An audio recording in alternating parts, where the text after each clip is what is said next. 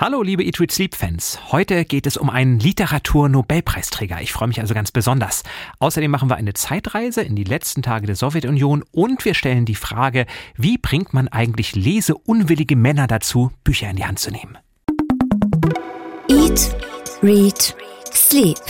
Bücher für dich. Ein Podcast vom NDR.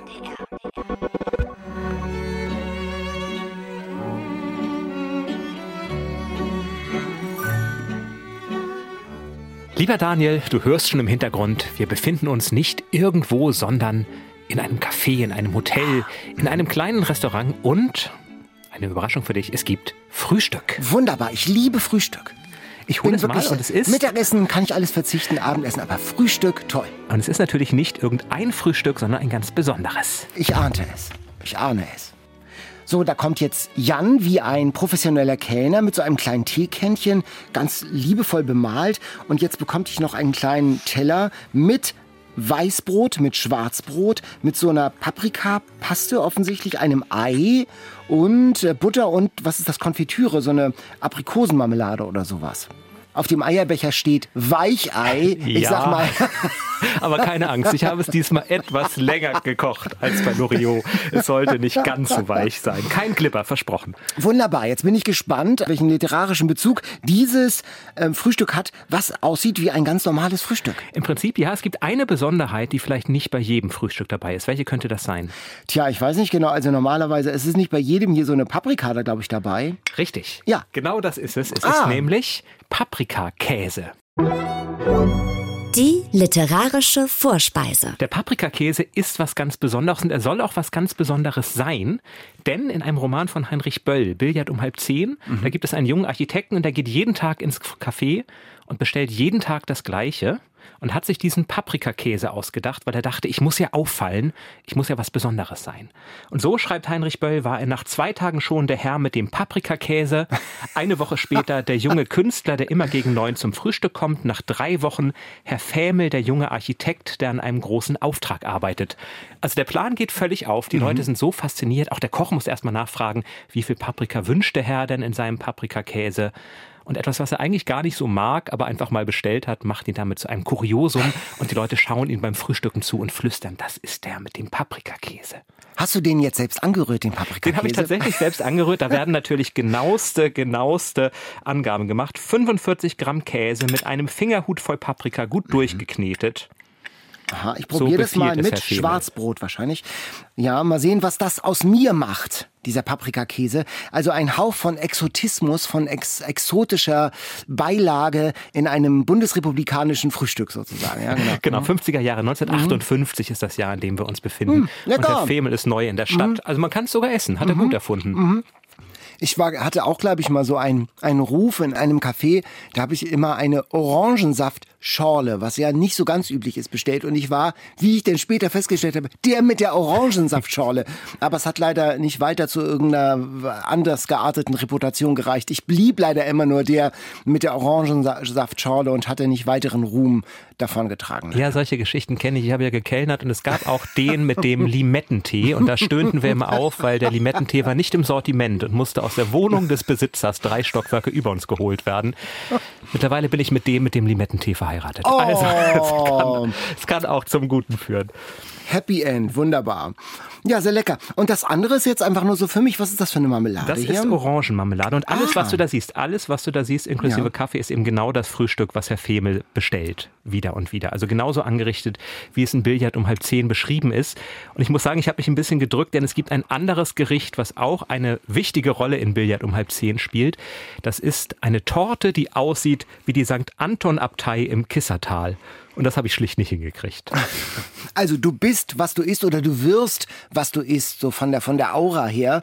Und äh, vielen Dank Heinrich Böll, also vielen Dank Jan für dieses Frühstück und vielen Dank Heinrich Böll. Wir bedanken uns nachher noch mit unserem All-Time-Favorite für dieses wunderschöne Frühstück. Zuvor aber sprechen wir über andere Bücher, denn hier in unserem Podcast Eat, Read, Sleep, da wollen wir über ganz viele Bücher sprechen, über die Leidenschaft am Lesen, über Klassiker, über Bestseller, über Neuentdeckungen.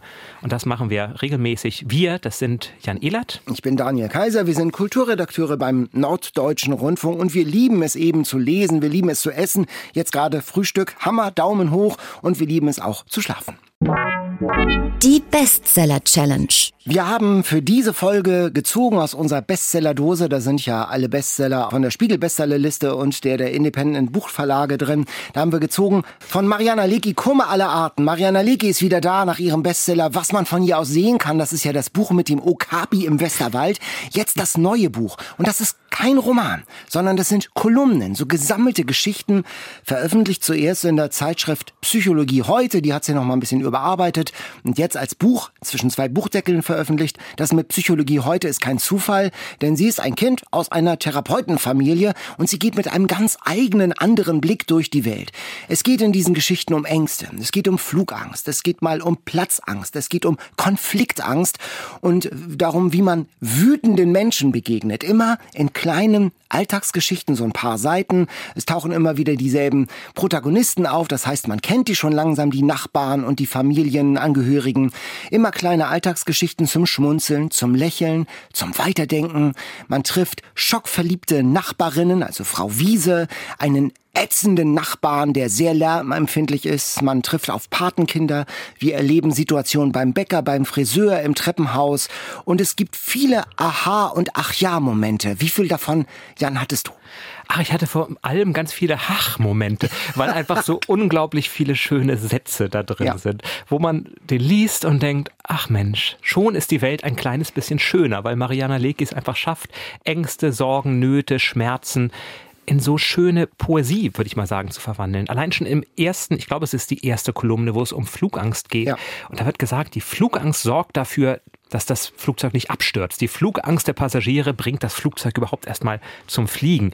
Und überhaupt, dass da Ängste als Superkräfte plötzlich umgemünzt werden, das ist einfach unglaublich schön gemacht. Also es ist, es hat auf mich tatsächlich so einen therapeutischen Effekt. Man liest eine Geschichte und fühlt sich ein kleines bisschen besser, weil man das Gefühl hat, so schlimm ist die Welt doch nicht. Ich muss sagen, bei mir hat es nicht bei allen Geschichten gleichermaßen Klick mhm. gemacht. Das ist, glaube ich, auch ganz normal bei so Kolumnen. Aber bei den meisten und wirklich zweimal gelesen habe ich die Geschichte mit Aha. Also das war wirklich mhm. ein Aha-Effekt, ein Aha-Moment. Die Mutter findet in Pappkartons Pubertätserinnerungen auf dem Dachboden.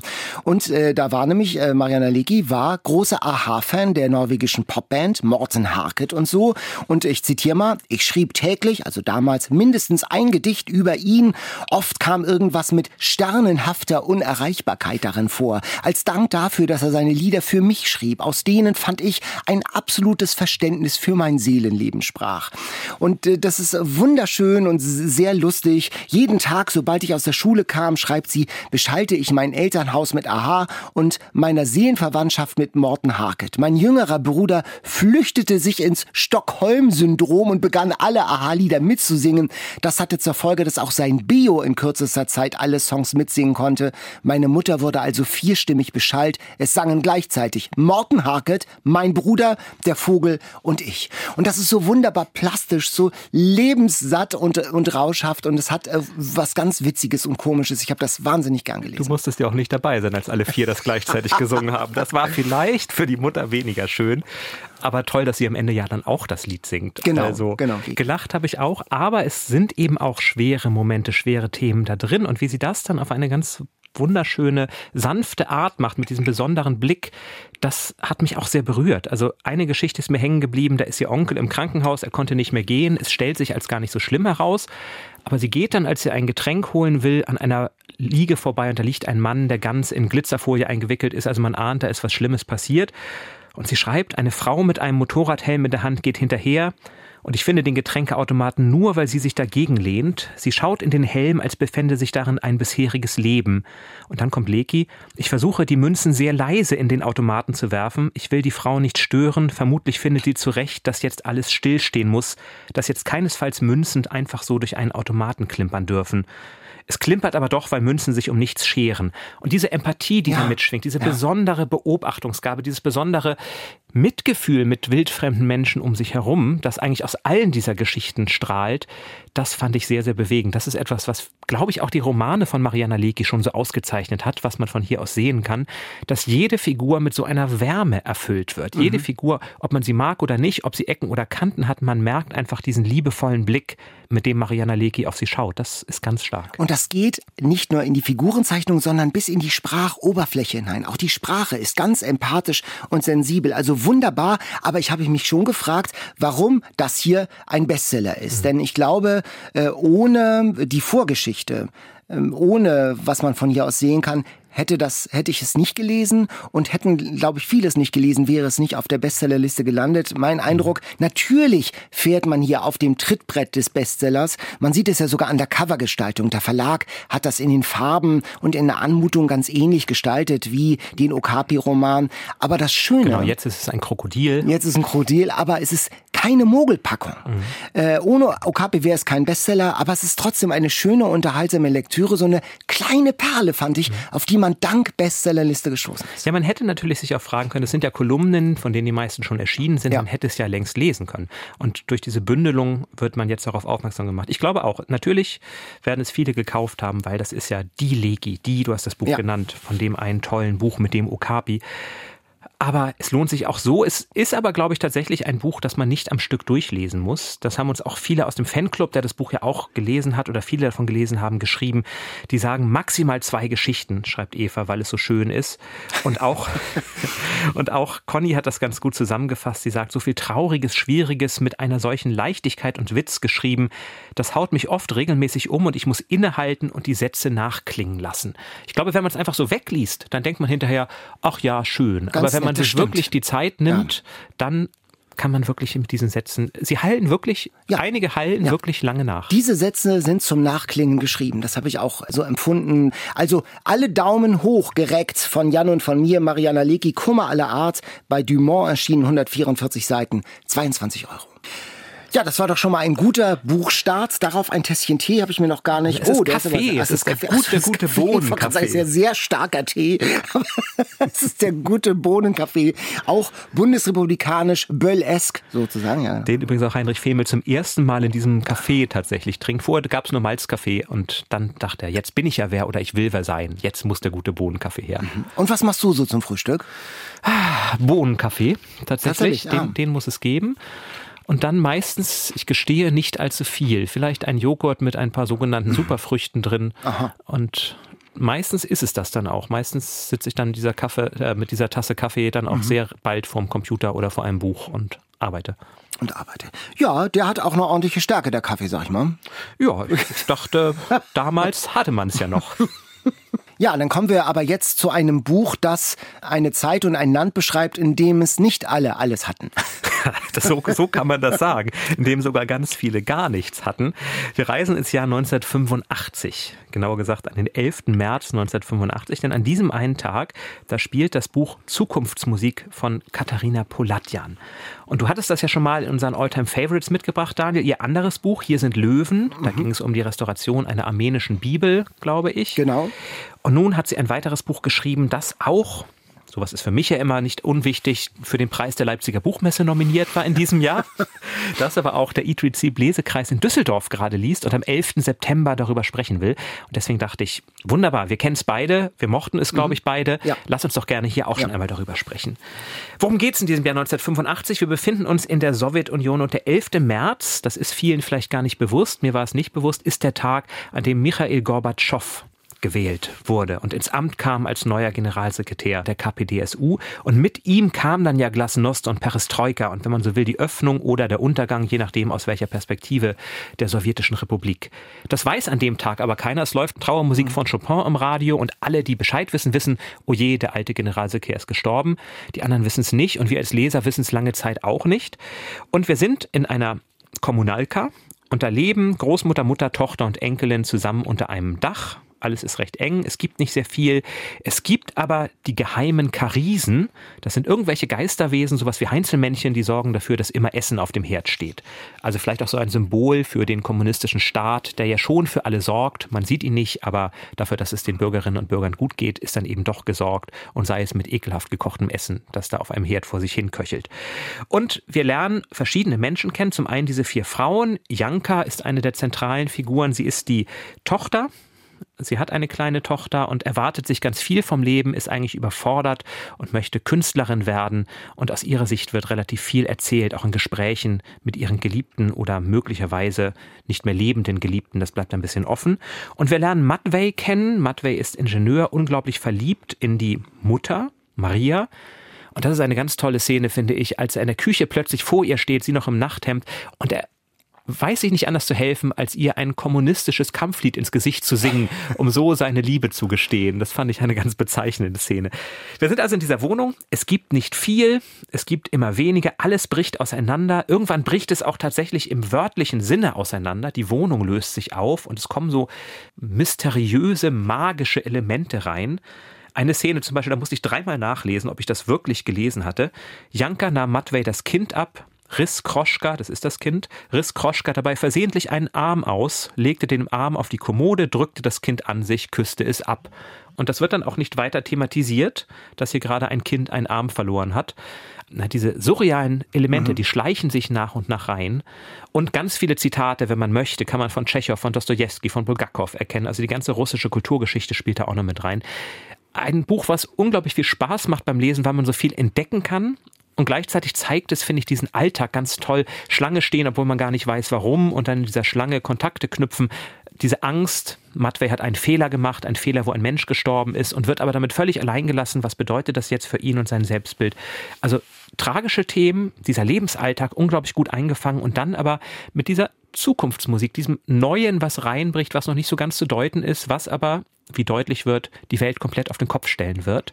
Mir hat dieses Buch unglaublich gut gefallen. Mir auch, weil man eben eintaucht in diese Zeit, in diesen besonderen Tag, in diese Zeit und die ahnen ja noch gar nichts. Da ist ja noch nicht von Hoffnung zu spüren, sondern die Trauermusik für diesen Tschernjenko, den Gorbatschow-Vorgänger, ist ja, wir wissen es, eine Trauermusik, ein Abgesang auf die alte kommunistische Diktatur. Tschernjenko ist tot und Gorbatschow kommt. Und jetzt gerade, wo wir diesen Podcast aufzeichnen, geht eben die Meldung um die Welt, dass Gorbatschow nun äh, gestorben ist ist. Also so schließt sich wieder ein, ein Kreis.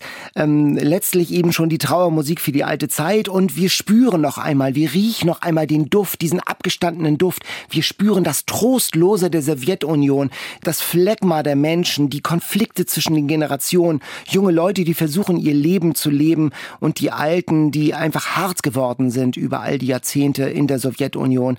Ähm, ein sehr atmosphärischer, dichter Roman, auch sehr sprachsensibel, mit vielen Anspielungen äh, auch ohne Deutschleistungskurs, glaube ich, kriegt man das irgendwie so ganz. Also ich habe auch, auch vieles erkannt. Ein sehr schönes Buch, Zukunftsmusik Katharina Poladian. Gar nicht dick, aber steckt viel dran. Unbedingt. Auch diese alten Industrieruinen, die dann irgendwo sind, diese Radarstation im ja, Nichts, im die ersten, da steht. Gleich Im ersten, Kap äh, gleich der, der, das erste Kapitel, wunder, wunderbar poetisch, ähm, äh, sinnlich beschrieben. Man könnte also sagen, selten ist Trostlosigkeit so schön beschrieben, beschrieben worden. worden genau. Zukunftsmusik, Katharina Poladian, es hat 192 Seiten und ist bei S. Fischer erschienen. Du hast dich sehr gefreut die ganze Woche über schon, weil Wunder. ein Buch von Sebastian Stürz erschienen ist und wir erinnern uns an dein leidenschaftliches Plädoyer, dass wir alle irgendwann eingestimmt sind für das eiserne Herz des Charlie Berg hieß Gen er, ne? Genau, richtig. Und das neue Buch ist auch super. Allein für den Titel, da müsste es schon die goldene Eat, Read, Sleep Ehrennadel geben. Es heißt nämlich, da, wo sonst das Gehirn ist. Finde ich super. Und das beginnt wie ein Jugendroman, so ein bisschen Coming of Age. Es geht um Alina, die wohnt in Hamburg, äh, die ist neu an ihrer Schule im Schanzenviertel. Sie lebt bei ihrer alleinerziehenden Mutter und die ist eine Berufsclownin, etwas verpeilt. Und sie erlebt dann die Alina Teenager-Probleme, erste Liebe, peinliche Eltern, Mobbing in der Schule. Und dann passiert was, die beiden, äh, also Mutter und Tochter, fliegen aus der WG, in der sie leben, raus, sitzen fast auf der Straße. Und da wird jetzt diese Situation geschildert, wie kommen die da jetzt äh, so raus. Und äh, Sebastian Stürz, der erfindet äh, WhatsApp-Nachrichtendialoge wirklich zum Wegschmeißen komisch. Der Roman ist, und das ist besonders, voller Jugendsprache, mhm. aber ohne lass es mich in Jugendsprache sagen, ohne cringe zu sein. Also ohne so eine peinliche Randschmeiße, wo junge Leute nur so ähm, netter Versuchmäßig mit den Augen rollen. Ähm, und äh, ich habe mit Sebastian Stürz gesprochen. Wie hat er das gemacht, dass es auch authentisch und nicht so als Randschmeiße reinkommt? Er hat Kinder in dem Alter, in Alinas Alter, und dann den Abi-Jahrgang seines Sohnes gebeten, lest euch das Buch durch, schaut euch die Jugendsprache an, kann man das so machen? Und die haben das wirklich so lektoriert mit roten Anmerkungen an der Seite. Die haben gesagt, nein, knutschen, sagt man heute nicht mehr. Das sagen alte Leute. Und so hat er diese, äh, diese Jugendsprache äh, dort formuliert. Und ich finde, es liest sich wirklich auch authentisch wie in einem Rutsch. Ich habe nicht den Eindruck, äh, dass, das, äh, dass das irgendwie peinlich ist. Nein, also es hat mich erstmal überrascht, muss ich gestehen. Ich hatte damit nicht gerechnet, als ich angefangen habe, das Buch zu lesen, weil ich kenne eben noch den wirklich diesen, diesen schönen, an der Geschichte orientierten Erzählstil von Charlie Berg und plötzlich plötzlich spricht da ein junges Mädchen zu mir und spricht in einer Sprache, die ich ich hätte jetzt wahrscheinlich noch Knutschen gesagt. Ich bin also ziemlich cringe Alter, wahrscheinlich. Weiser Mann, genau. Ähm, ich musste mich erstmal orientieren, um da reinzukommen, mhm. muss ich sagen. Also da, wo sonst mein Gehirn ist, war erstmal eine große, ein großes Fragezeichen. Was habe ich hier vor mir? Aber dann, also diese Momente, wo beschrieben wird, wie peinlich doch eigentlich die Mutter ist und ne, wie sie sich in der Schule versucht zurechtzufinden. Das Mobbing hast du angesprochen.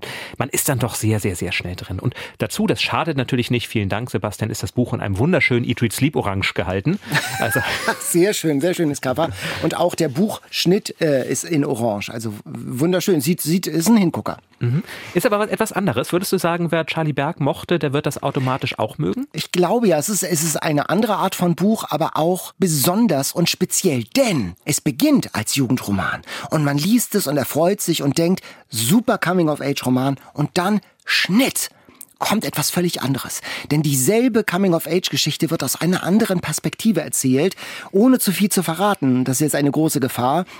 Die Geschichte wird aus der Sicht eines Möchtegern Wellbecks erzählt, also eines elitären Literaturblasen, Zynikers, eines Misanthropen, ein frustrierter, in Tüdelchen alter weißer Mann, der sich da den Zorn aus seinem schwarzen, düsteren Herzen schreibt. Ein Troll ist das, ein Internet-Troll und ein wirklich wunderbarer Leseschock. Also wirklich zack, andere Geschichte, also aus einer anderen Perspektive. Ein Bösewicht plötzlich aus dem Literaturbetrieb, frauenfeindlich homophob, da ist da nichts mehr von Jugendroman. Also es sind zwei Bücher in einem und der Verlag hatte, glaube ich, auch so seine liebe Mühe, oh, in welche Schublade packen wir das denn? Jugendbuch, Erwachsenenbuch? Und ich finde, das Wunderbare, es ist beides. Also es ist ein Mehrgenerationenbuch, das beide anspricht. Also mich als Erwachsenen hat es auch gepackt in, in seiner, in seiner, äh, im Jugendbuchteil und diesen wirklich düsteren, harten, zynischen Teil, diesen Wellbeck-Teil, sag ich mal, das fand ich auch ganz irre. Und das wiederum hat diesen Sebastian Stürz Sound, so diese, diese Sebastian Stürz Idee dahinter. Insofern glaube ich schon, dass es was für Leute ist, die auch Charlie Berg mochten. Gibt es denn zwischen beiden Geschichten einen Zusammenhang? Ja, Irgendwo ja, ja. Doch, den ja, ja, genau. Die sind, das ist eine, dieselbe Geschichte aus einer anderen ah, Perspektive okay. erzählt. Es sind vor zwei Hand, ich darf nicht zu viel verraten, ja, wer es ist. Mehr will, genau. ich, mehr will ich gar nicht wissen. Aber es ist, aber es, es sind dieselben handelnden Personen und das äh, kommt natürlich ist auch eine spannende Geschichte dann plötzlich dann dahinter. Es ist sogar eine kleine Kriminalgeschichte dann noch dahinter. Und äh, ich mochte das, weil es wirklich unterhaltsam ist, spannend, witzig für Jugendliche und für Erwachsene eben nebeneinander und gleichzeitig. Ich bin gespannt, wie dieses Buch ankommt bei Jugendlichen und Erwachsenen. Ich bin auch gespannt. Vor allem ist es aber ein Buch perfekt für Katharina und mich. Auf der ja. einen Seite Kinderbuch, auf der anderen Seite Uelle Beck. Schöner kann es doch eigentlich nicht sein. Fehlt noch ein Pastor. Fehlt doch ein Pastor. Ich glaube, da kommt da keiner. Na, na, okay. Vielleicht, oh, nee, es ja, kommt leider Das dritte Buch, Sebastian Stürz. da sehe ich Luft nach oben. Da, wo sonst das Gehirn ist. Mein Tipp, Sebastian Stürz, bei BTB erschienen 352 Seiten für 22 ja, Euro. Ich bin zwar noch nicht durch, aber die 125 Seiten, die ich gelesen habe, reichen auch schon, um einen Daumen deutlich nach oben zu heben. Wunderbar. Ich, ich sehe, du isst immer noch an dem Paprikakäse. Ja, ist lecker. Was die größte Herausforderung mm. war, war tatsächlich diese Mengenangabe. Ein Fingerhut Paprika. Hast du noch einen Fingerhut zu Hause in dieser wunderbaren Schublade, die wir ja. kennenlernen durften?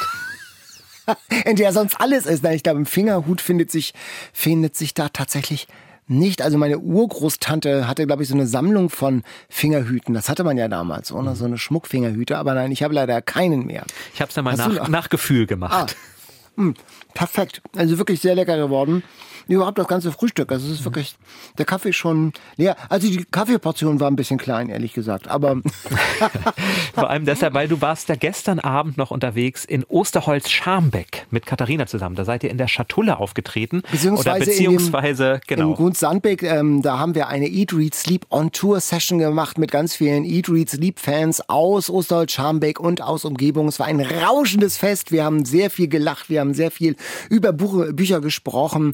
Äh, wir haben ein Quiz gemacht und das war wirklich ein wunderschöner Abend und auffällig, wir nehmen das ja immer mhm. wieder wahr, das meiste Feedback kommt bei Eat, Read, Sleep von Frauen und gestern waren auch 85 Prozent, sag ich mal, Frauen und 15 äh, Prozent Männer, die aber auch mitgemacht haben und begeistert waren und äh, beim Quiz auch die eine oder andere Schürze gewonnen haben. Heute zu Gast bei Eat, Read, Sleep. Es gibt ja die Männer, die auch gerne lesen, die auch gerne über Bücher sprechen. Ja. Dafür sind wir beide natürlich ein Beweis, Daniel, aber eben auch viele andere, die auch in unserem Eat, Read, Sleep Fanclub zum Beispiel dabei sind, auf Instagram und dort ganz aktiv sind. Und mit einem von ihnen wollen wir sprechen. E-Bibliothekar, E-Bibliothekar heißt er, hat mehr als 6000 Follower, 133 Bücher schon gelesen in diesem Jahr und heißt mit richtigen Namen Michael in Köln. Und mit dem sind wir jetzt verbunden. Hallo nach Köln, Michael. Hi. Michael, dass du Bücher bloggst, das war ja eigentlich, wenn man sich auf deinem, wenn man sich anschaut, was du beruflich machst, gar nicht so selbstverständlich wie bei uns. Ne? Also wir sitzen da und lesen eh und reden über Bücher. Du ja eigentlich nicht. Wann hast du gesagt, darüber will ich jetzt auch bloggen und schreiben? Ja, die Erkenntnis, dass ich gerne Bücher lese, kam sehr, sehr spät und zwar tatsächlich erst so mh, Oktober, November 2020. Oh. Ja, und seitdem hat sich einiges getan. Ich habe vorher ähm, nur im Urlaub gelesen und habe aber letztes, also 2020 im Urlaub, ein Buch nicht beendet. Das war aber so gut, dass ich das unbedingt noch zu Hause beenden wollte. Und dann war ich einmal im Thema und ja, so bin ich dann zum Lesen gekommen. Welches Buch hat sich denn erweckt? Also welches Buch mich erweckt war, ich weiß es tatsächlich gar nicht mehr, aber ich glaube, es war ein Buch von Sebastian Fitzek, Noah. Das Buch hat mich irgendwie nicht losgelassen. Und ähm, ja, das hatte ich gelesen und ähm, zu Hause beendet. Und das war so das Buch, was dazu geführt hat, dass ich weiterlesen wollte. Und vorher hast du wirklich eigentlich nicht gelesen? Also Nee. du hattest einfach keine Lust dazu Also- oder wusstest nicht, was du lesen solltest? Nee, ich habe tatsächlich nie gelesen. Ich habe sogar als Kind Harry Potter bekommen und musste das zu Hause lesen, weil ich ähm, Hausarrest bekommen habe. Und dann musste ich mich hinsetzen und musste Harry Potter lesen. Hausarrest, jetzt, jetzt Ja. drehen, jetzt fangen wir mal richtig an. Also Hausarrest, so einer bist du. Genau. Nee, aber ich habe vorher nie gelesen, wirklich. Millionen Kinder hätten dich beneidet, wenn sie im Hausarrest Harry Potter hätten lesen dürfen. Ich glaube auch. Aber von gar nicht lesen und einmal Sebastian Fitzek lesen und einen erfolgreichen Buchblog, also Bookstagrammer zu sein, das ist ja durchaus eine Strecke, die man zurücklegt. Wie, wie, wie kam das denn? Wo kommt denn, also wo holst du das Feuer für die Literatur her? Also ich muss ganz ehrlich sein, ähm, die Community ist unfassbar gigantisch und wir haben sowohl Männer als auch tolle Frauen, die es dazu führen, dass man halt wirklich gern und viel liest. Wir lesen sehr, sehr viel im Body Read. Das heißt, wir haben echt alles verplant, einiges an Büchern, die wir Woche für Woche lesen. Und das kommt einfach dazu, dass wir viel und gerne lesen. Und ähm, bei mir ist es so, meistens lese ich ein Buch mit anderen Leuten zusammen und nebenher lese ich dann noch ein Buch für mich alleine. Und so kommt es dazu, dass man wirklich viel liest. Und glaubt man deinem Insta-Thread, dann waren es dieses Jahr schon 133 Bücher. Also Respekt, das schafft man auch nicht immer. Das ist noch nicht mal aktualisiert. Ich glaube, es waren mittlerweile 135 oder 136.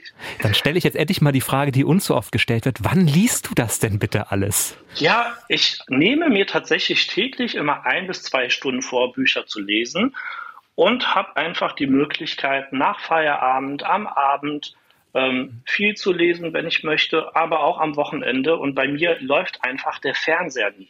Ich glaube, das ist der kleine, feine Unterschied. Ähm, ich habe ein ganz normales Leben. Ich gehe arbeiten, ich ähm, gehe mit meinem Hund vor die Tür, ich ähm, habe auch noch Hobbys, ich gehe noch zum Sport. Ähm, und trotzdem schaffe ich es zu lesen. Das ist alles gutes Zeitmanagement. Was machst du? Du machst das ja nicht mit, mit Büchern beruflich. Was machst du denn eigentlich beruflich? Nee, ich bin tatsächlich Assistenz ähm, bei den Kölner Verkehrsbetrieben und bin da schon sehr, sehr lange im Unternehmen und habe immer Arbeitszeiten bis 15 Uhr. Und anschließend verplane ich halt meine Freizeit mit Hund, Lesen, Kochen und alles, was dazugehört. Bist du denn bei den Kölner Verkehrsbetrieben, bist du denn schon als der mit den Büchern bekannt? Ähm, vereinzelt. Also bei uns im Bereich tatsächlich kommen schon einige Leute auf mich zu und fragen mal nach, wenn irgendwie Urlaub ansteht, was kannst du denn empfehlen? Und da ich tatsächlich schon so ein bisschen querbeet lese, außer Fantasy, das ist noch nichts, was ich so komplett für mich entdecken konnte, konnte ich bislang auch wirklich jedem einen guten Tipp geben. Was ist denn das, kann man sagen, du hast so eine Spezialität? Also wenn ich durch deinen Thread rolle, dann steht hier Chris Carter Bluthölle oder dann steht hier Arne Strobel Fakt. Also tatsächlich eher so wie auch Sebastian Fitzek Richtung Thriller oder was liest du am liebsten? Also Thriller sind so meine Leidenschaft und da gehe ich auf und da wird es nie langweilig. Es muss auch gar nicht blutig sein, es darf auch einfach nur spannend sein. Aber das ist so das, was ich am liebsten lese, definitiv. Jetzt bist du auch aktiv unter dem Hashtag für mehr Männer auf Instagram. Und wir stellen bei uns natürlich auch fest, die meisten, die uns hören, sind tatsächlich Frauen. Die meisten, die Bücher lesen, sind Frauen. Ildiko von Kürti hat mal gesagt, eigentlich ist auch alles Frauenliteratur, weil ja nur Frauen lesen. Ist dir das ein Anliegen zu sagen, nein, nein, also Männer lesen auch und es müssen mehr Männer tatsächlich auch lesen und darüber sprechen? Zwingend. Also es müssen wirklich definitiv mehr Männer lesen. Ich war gestern ähm, in der Bahn und hatte noch einen Mann gesehen, der so, ja, sagen wir mal Mitte 20, Ende 20 war und ich war kurz davor, den anzusprechen, weil er auch ein Buch gelesen hat. Und es ist einfach wirklich die Seltenheit, dass also Männer lesen. Aber wir haben eine tolle Community, wir haben tolle Männer dabei, die man auch über den Hashtag ähm, rausfinden kann. Ja, aber wir sind froh über jeglichen Zuwachs, den wir an Männern bekommen. Was ist denn der Schlüssel zu den lesenden Männerherzen sozusagen? Also was, was funktioniert? Was würdest du Männern empfehlen? Boah, ach, es gibt ja gar keine Empfehlung. Einfach so sein, wie man ist und ähm, einfach sich mal ein bisschen trauen und ähm, dazu zu stehen, dass man liest. Das war auch so ein Problem bei mir am Anfang. Ich war so ein bisschen schüchtern. Oh, kann ich das jetzt wirklich posten? Ein Mann, der liest, oh, das ist doch uncool, das sind doch Nerds. Oder, oder, aber nein, absolut nicht. Also, nee. Einfach man selbst sein, einfach posten und gucken, was sich da ergibt. Und wir haben ja bei deinem Post gesehen, nicht nur Thriller, sondern, aha, da war ich doch überrascht, das Tor zur Welt von Miriam Georg. Auch das taucht oh, bei dir ja. auf. Tolle Frau, wirklich. Ähm, ich habe damals letztes Jahr Elbleuchten und Elbstürme von ihr gelesen. Fantastisch. Das ist ähm, ein historischer Roman also auch das Tor zur Welt. Ähm, aber die Frau, die hat es einfach auf dem Kasten, die Sachen so gut darzustellen, zu verpacken. Das ist ähm, alles. Das ist Krimi, Thriller, das ist alles in einem, wirklich. Du siehst Daniels Augen leuchten. Ja, wir haben natürlich alle Bücher auch vorgestellt. Wir hatten Ape, wir hatten ja äh, auch mir im Georg gerade im Interview. Äh, der, der Cliffhanger am Ende des ersten Bandes und auch jetzt äh, bei Tor zur Welt zum Wegsuchten sind das Bücher. Ja, ähm, so sehe ich das auch. Du, ähm, du bist ja immer zu sehen mit einem Buch oder meistens, also bist du in so in, im Selfie-Modus in, in einer besonderen Klamotte. Wie viel Zeit brauchst du denn für so ein Selfie? Das ist ja nicht einfach mal so hingeklickt, dieses Foto, was du mit dem Buch machst, sondern das ist ja auch inszeniert. Wie viel Aufwand ist denn das? Ach, tatsächlich ist es gar nicht so viel Aufwand, weil die Fotos entstehen im Ankleidezimmer vor dem Fenster. Und da habe ich die Möglichkeit, mal schnell die Klamotte zu wechseln und dann das Buch in die Hand zu nehmen. Also das ist wirklich minimal. Der meiste Aufwand, der irgendwie entsteht, ist dann das wirklich das ähm, Verfassen der Rezension. Mhm. Das sind also alles deine Klamotten oder kaufst du auch extra, um dich zu inszenieren? Nee, das sind alles, nee, ach, niemals. Aber Nein, du hast ein Ankleidezimmer. Ich habe ein Ankleidezimmer, ganz genau. Und da nutze ich die Möglichkeit, einfach mal eben kurz zu switchen, neues Buch, neue Klamotte und fertig. Jan, hast du ein Ankleidezimmer? Nein, das, das ist, das ist voller Bücher bei mir. Ich lese ja noch nicht so lange, deswegen gab es nur kein Bücherzimmer. Ich glaube, vor zwei Jahren hätten wir dann angefangen, irgendwie hier das Zimmer zu gestalten, wäre es auch ein Bücherzimmer geworden. Was funktioniert denn besonders gut? Was war denn so dein erfolgreichster Post? Welches Buch? Der Gesang der Flusskrebse, ja. definitiv. Ich weiß nicht, der ist durch die Decke gegangen.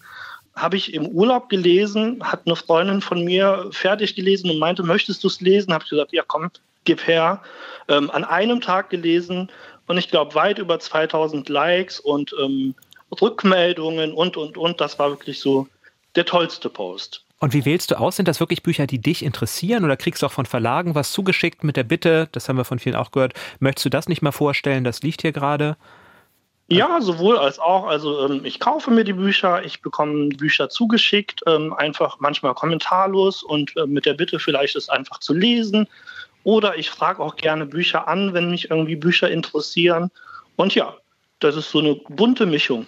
Mhm. Machst du ausschließlich Tipps oder ist da auch mal ein Verriss dabei? Ja, nee, mache ich auch, definitiv. Ich bin da ganz ehrlich, ich bin einfach offen und ehrlich, wenn mir ein Buch nicht gefällt, ähm, sage ich das, versuche sachlich Kritik zu äußern, nehme aber tatsächlich auch gerne Kritik entgegen. Ich hatte die Tage zum Beispiel ähm, eine Rezension gepostet zum Thema dunkler Hass.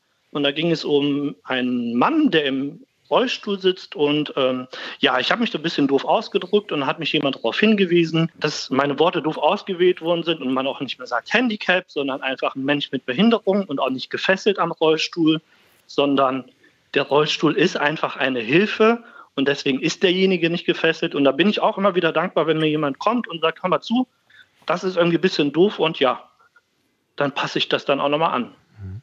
Was ist denn jetzt der Unterschied, bei Instagram zum Beispiel über Bücher zu sprechen, als damals im Deutschunterricht? Also warum wurdest du damals nicht gepackt? Da habt ihr ja sicherlich auch Bücher lesen müssen.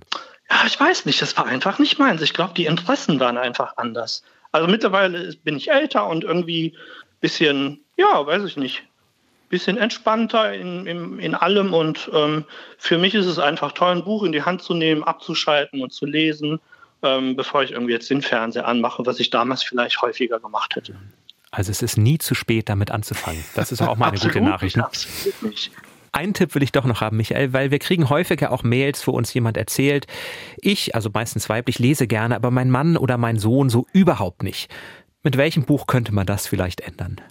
Mm, mit Verity von Colleen Hoover, absolut spannend. Oder ähm, ja, The Passengers von John Mars. Das sind so meine Empfehlungen, die bis jetzt immer gut angekommen sind. Wunderbar. Die nehmen wir noch mit in unsere Bücherliste und dann sind wir mal überrascht, wie viele, wie viele Männer in unserem Eat, Read, Sleep Leseclub denn demnächst dazukommen werden. Ja, hoffentlich viele.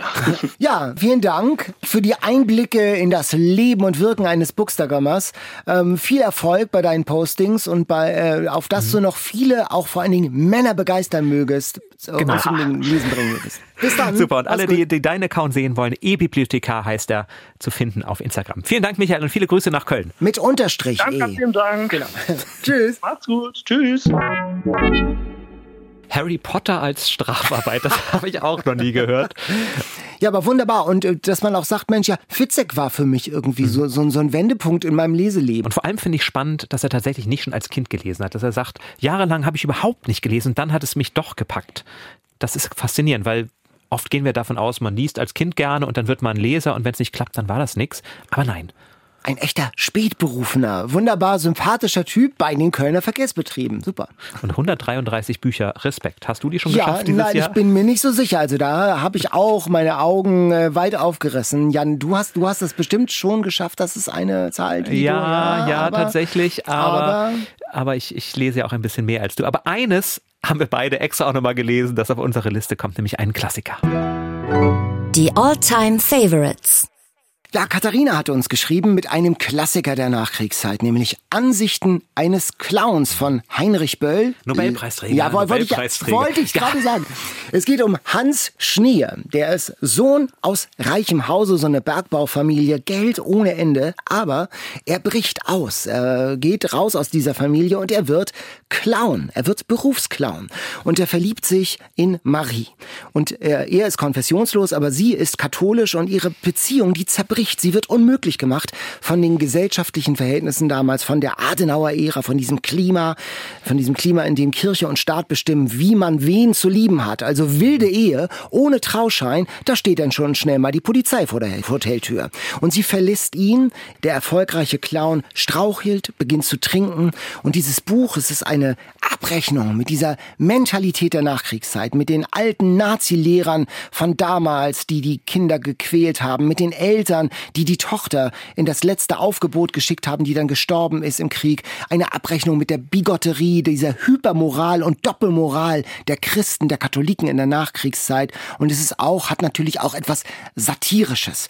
Katharina hat uns geschrieben, Böll wird ja von der Kritik immer etwas stiefkindlich betrachtet, aber den Clown, sagt sie, finde ich zeitlos, verzweifelt und da, dabei doch so lakonisch, wie er von außen betrachtet, analysiert und doch nichts ändern kann. Das schwarze Schaf der Familie. Vor allem allem liebe ich die Hörbuchfassung, schreibt sie, eingelesen vom nuschelnden Böll im Kölschen Singsang. Und ich habe das im Archiv gefunden. So klingt das dann die Geschichte vom Clown, der abstürzt, der aufgerieben wird von den gesellschaftlichen Konventionen. Es gibt ein vorübergehend wirksames Mittel, Alkohol. Es gäbe eine dauerhafte Heilung, Marie. Sie hat mich verlassen. Ein Clown, der ans Saufen kommt, steigt rascher ab, als ein betrunkener Dachdecker stürzt. Wenn ich betrunken bin, führe ich bei meinen Auftritten Bewegungen, die nur durch Genauigkeit gerechtfertigt sind, ungenau aus und verfalle in den peinlichsten Fehler, der einem Clown unterlaufen kann. Ich lache über meine eigenen Einfälle. Eine fürchterliche Erniedrigung. Die Stimme eines Literaturnobelpreisträgers, Heinrich ja. Böll.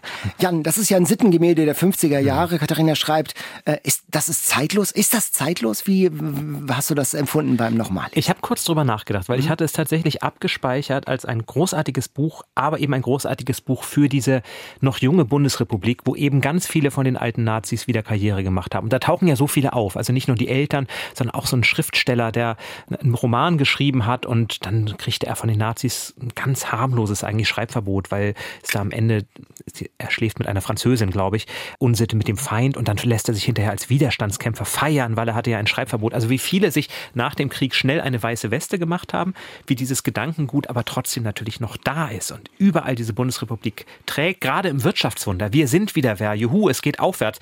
Und da kommt dieser Hans Schnier und sagt, ich mache da aber nicht mit. Ich mache nicht mit, genau. Und da wird es, glaube ich, dann eben doch zeitlos, wenn man das Ganze raushebt. Und wenn man sagt, nun, da gibt es diese eine Person, die sagt, ich hinterfrage aber trotzdem, ich möchte nicht einfach mitlaufen in dem Sinne. Ich möchte hinterfragen, was die Menschen tun. Ich habe meine moralischen Werte und wenn das, was um mich herum geschieht, vielleicht meinen moralischen Werten nicht entspricht, dann muss ich aussteigen. Dann muss ich im Sinne des Clowns quasi, ne, der Narr darf die Wahrheit sagen, dann muss ich mich hinstellen und erzählen, so ist es. Und am Ende wahrscheinlich tragischerweise als einziger darüber lachen, weil niemand anders es mir witzig findet. Aber ich glaube, da liegt tatsächlich die Stärke dieses Romans. Und beim Lesen hatte ich schon nicht so oft, also es ist schon ein, es ist schon ein starkes Sittengemälde, ja. aber, aber es klingt immer wieder tatsächlich an. Dieser Gedanke, ja, da stellt sich einer einfach, da stellt einer einfach fest, ich bin Mensch und das ist die erste Richtschnur. Nicht die katholische Kirche, nicht der Staat, auch nicht meine Schwiegereltern, sondern ich, mein Herz, das ist das, auf das ich als erstes hören muss. Und man spürt aber den Zorn, mit dem Heinrich Böll das auch geschrieben hat. Also Autor ist ja nicht Protagonist gleich, aber man spürt schon, dass er sich abarbeitet an diesem Milieu und an dieser Zeit. Und das war ja damals, als das Buch erschien, Anfang der 60er Jahre, Ende der 50er, so da ist es ja entstanden, 1960 meine ich, ähm, war das ja ein großer Skandal. Also die katholische Kirche hat dagegen gewettert. In katholischen Buchhandlungen durfte die dieses Buch, der Roman, nur unter dem Ladentisch, wenn überhaupt, verkauft werden. Und ich meine schon, wenn man sich so ein bisschen reinversetzt, dann spürt man schon, welchen Impact das damals gehabt hat, dieses Buch in dieser Gesellschaft. Konntest du diese Kritik an der Kirche, hast du dich da angegriffen gefühlt? Konntest nein. du den Zorn verstehen? Ich bin ja gar nicht katholisch, aber das, das macht ja nichts. Nein, nein, aber ich natürlich diese Begotterie, natürlich, hm. er beschreibt es ja ganz gut, dass, dass, dass, dass es so eine Hypermoral ist, die aber nichts mit Nächstenliebe mehr zu tun hat. Und dass das äh, Christentum verwechselt wird mit Einhaltung von moralischen Regeln. Er rennt bei mir offene Scheunentore sozusagen ein, der Heinrich Böll. Ein ganz, ganz moralisches Buch, aber eben auch ein satirisch zugespitztes. Es ist ja kein Zufall, dass es ein Clown ist.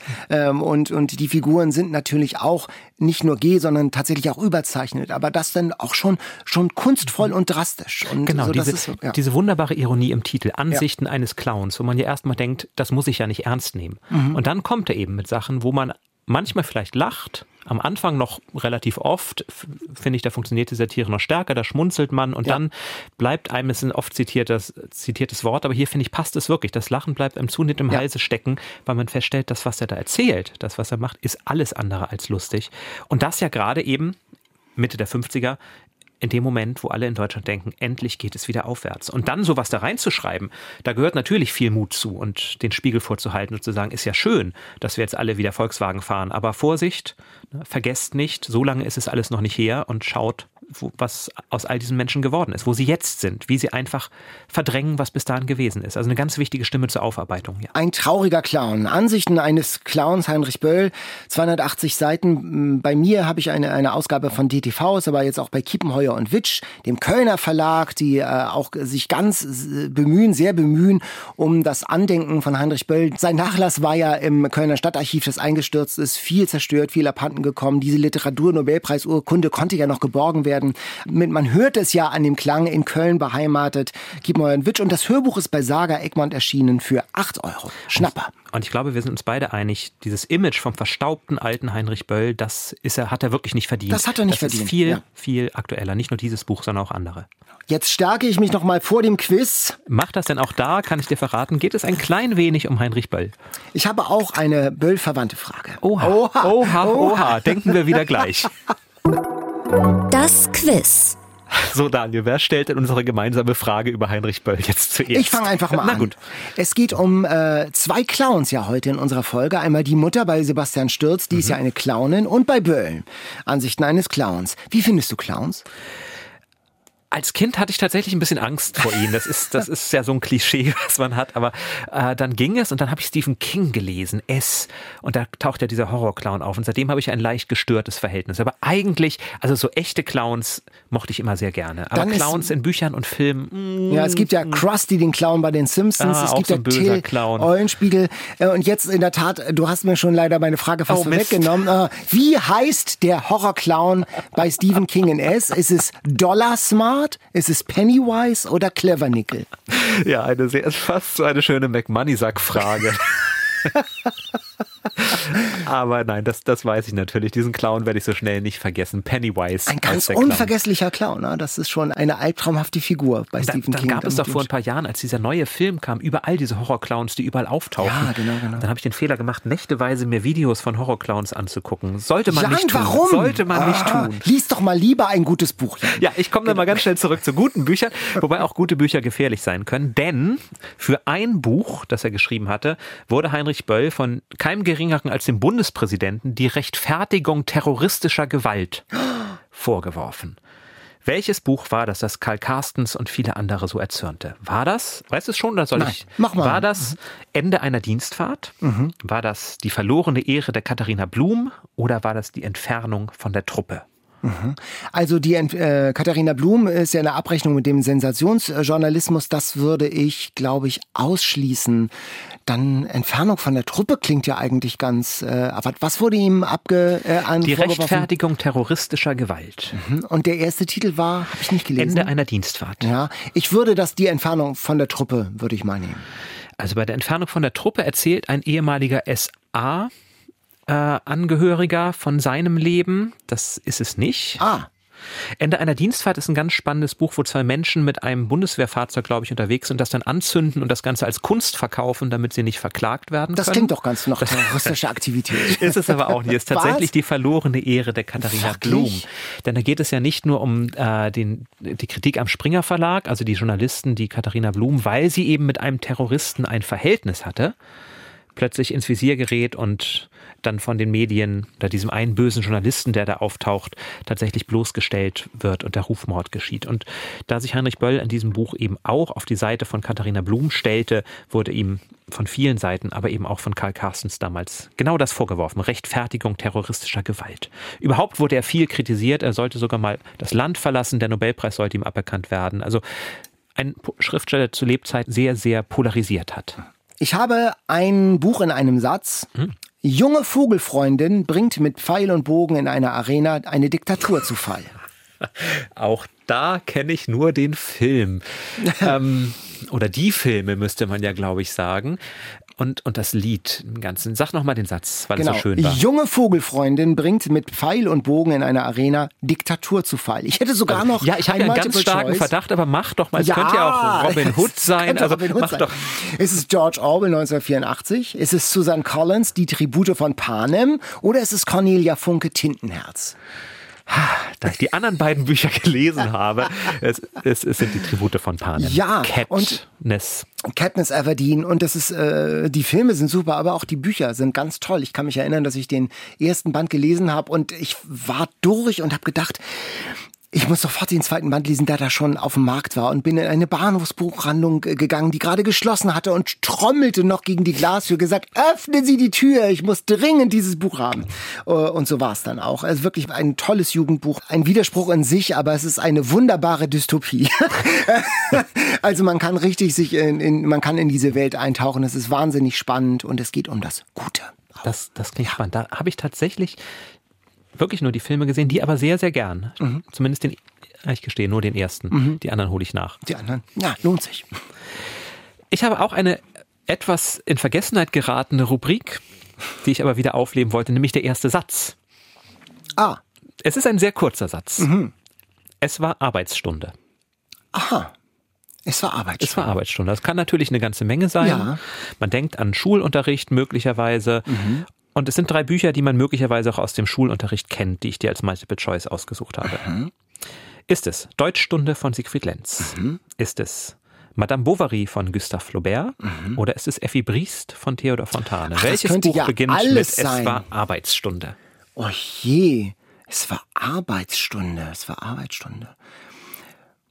Verlockend ist natürlich Arbeitsstunde mit der Deutschstunde.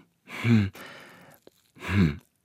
Also ich bin da ein bisschen ratlos und muss wirklich blind raten und ich würde einfach tatsächlich mal auf Lenz tippen. Hm, Ich, ich mache jetzt mal so Geräusche, und, um dich nochmal vielleicht zu überreden, so wie Günther ja auch was anderes einzuloggen. Ja, so, Hm, okay. Sind Sie da wirklich wirklich sicher? Es war Arbeitsstunde. Ich kann aber dadurch, dass ich ja wirklich, ich kann jetzt nur ein zweites Mal raten, deshalb würde ich Ja, jetzt aber du sagen, hast jetzt ja quasi noch einen 50-50 Joker und dann haben wir es geschafft. dann nehme ich jetzt Effi Briest. Okay, es ist Eine natürlich ein Satz, Qual. es ist ein Satz, das muss man sagen, der sich natürlich nicht so sehr einprägt. Ich war selber überrascht, wie kurz er eigentlich ist, weil Madame Bovary beginnt tatsächlich in der Schule. Mhm. Und von da aus wird dann die ganze Geschichte erst aufgerollt. Insofern ein sehr kurzer Satz eines sehr langen, aber auch sehr tollen Buches. Es war Arbeitsstunde. Ich möchte auch mal anmerken, dass deine Fragen immer ungleich schwerer sind. Ungleich schwerer. Ich sag mal, Pennywise und Tribute von Panem. Jan, darüber, daran müssen wir noch mal feilen ein bisschen. Ja, gut. Wir, wir arbeiten dran. Wir arbeiten dran Mhm. bis zur nächsten, bis zur nächsten Folge. Das ist meine Arbeitsstunde. So, nun aber ist, wie nennt man denn das? Ähm, Arbeitsstunde für Glücksstunde. dich, ja, Glücksstunde. Mhm. Schicksalsstunde. Bestseller Challenge. Die Auslosung. diesmal ist es ja eine ganz besondere Auslosung, denn über dieses Buch werden wir sprechen oder werdet ihr sprechen, genauer gesagt, bei eurem Auftritt beim Harbourfront Festival in Hamburg. In der Fabrik am 12. September. Sven Regner wird zu Gast sein als Interviewgast und das wird eine ganz spannende Geschichte werden. Und über diesen Bestseller werden wir dann reden. Du wirst ihn jetzt ziehen. Jan, äh, wir haben zusammengetragen in unserer Keksdose die Bestseller von der Spiegel-Bestsellerliste wieder und die der Independent Buchverlage. Und jetzt zieh uns mal was Schönes. Ja. Ihr erfahrt es zuerst, was wird gelesen, was wird diskutiert am 12. September in der Fabrik in Hamburg. Und es ist ein Buch, das für den Deutschen Buchpreis nominiert Oh. ist, nämlich Heinz Strunk. Ah. Ein Sommer in Ein Niendorf. Sommer in Niendorf. Ähm, ja, äh, jetzt sind Katharina und ich nicht ausgewiesene Heinz Strunk-Fans. Wir sind gespannt. Es ist ja ein von der Kritik Mhm. hochgelobtes Buch. Äh, ich glaube, der Zeitrezensent äh, schrieb, es sei wie der Zauberberg nur besser oder so. Oh. Ja, also wir sind, äh, wir sind gespannt, wir sind offen Mhm. und äh, freuen uns auf die, auf eure Leseeindrücke. Lest doch gerne mit, Heinz Strunk, ein Sommer in Niendorf. Die gute Und- Nachricht es Ja. ist wie der Zauberberg nur dünner. Insofern geht es vielleicht ein bisschen schneller. Vielleicht war das gemeint. Lest doch mit, schreibt uns, wie ihr es findet und wir freuen uns auf eure Vorschläge, auf eure Eindrücke, auf eure All-Time-Favorites. Schreibt uns an eatreadsleep.ndr.de. Hast du schon mal ein Buch von Heinz Strunk gelesen? Ja, mehrere, ja Ah, klar. der goldene Ja, wir hatten Handschuh. doch, ja, goldener Handschuh und wir hatten doch als Bestseller, es ist immer so schön mit dir. Da war Das ich auch nicht gar so- dabei. Da war's auch nicht Bestimmte dabei. Bücher, so wie Oktopusse, gehen scheinbar immer an mir vorbei. Da bist du ein Glückskind manchmal auch dann, wenn äh, be- bestimmte Kelche an dir vorüberziehen. Wir werden mal sehen, ob ähm, dieser Strunk auch so ein Kelch ist.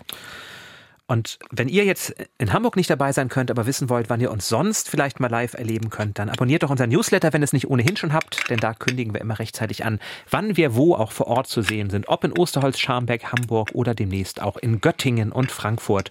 All das wird dann da rechtzeitig bekannt gegeben. Ja, bis zum nächsten Mal. Alles Gute. Tschüss. Macht es gut. Tschüss. Eat, Read, Sleep. Bücher für dich. Ein Podcast vom NDR.